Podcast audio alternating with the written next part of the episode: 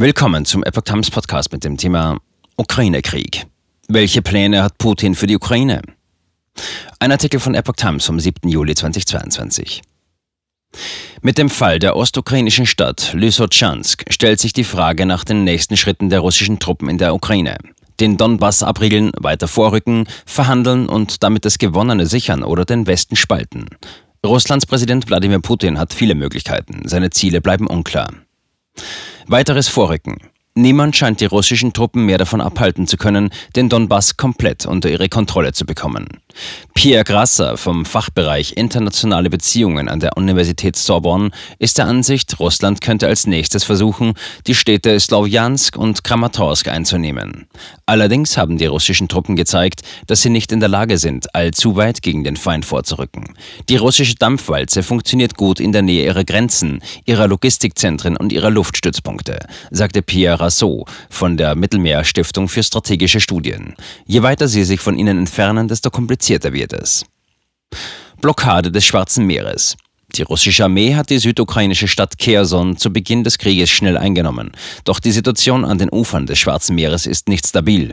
Der australische Militärexperte Mick Ryan ist der Meinung, dass der Krieg im Süden sowie die Befreiung ukrainischer Häfen von russischem Einfluss von sehr großer strategischer Bedeutung sei. Die Kontrolle der Küste würde Moskau ein zusammenhängendes Territorium mit der 2014 annektierten Krim sowie den Zugang zu ukrainischen Häfen am Schwarzen Meer verschaffen. Doch die Gegenangriffe der Ukraine im Süden bedeuten für die Russen ein Dilemma. Erhalten sie die Offensive im Osten aufrecht oder stärken sie den Süden, gibt Ryan zu bedenken.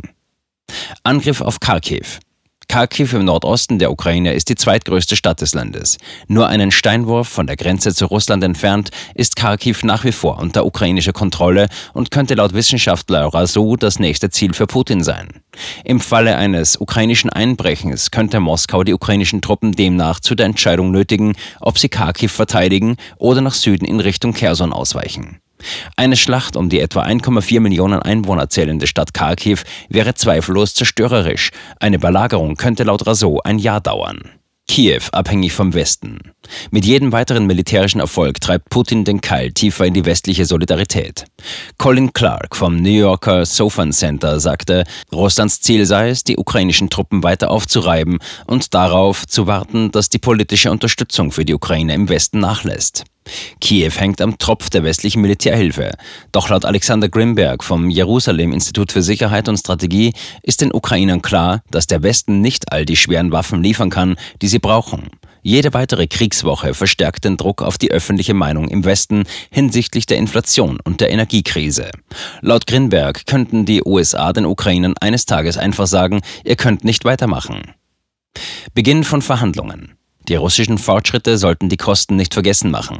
Sanktionen, Menschenleben und die Vernichtung von Material. Putin hätte nach Meinung von Analysten viele Gründe, den Krieg beenden zu wollen.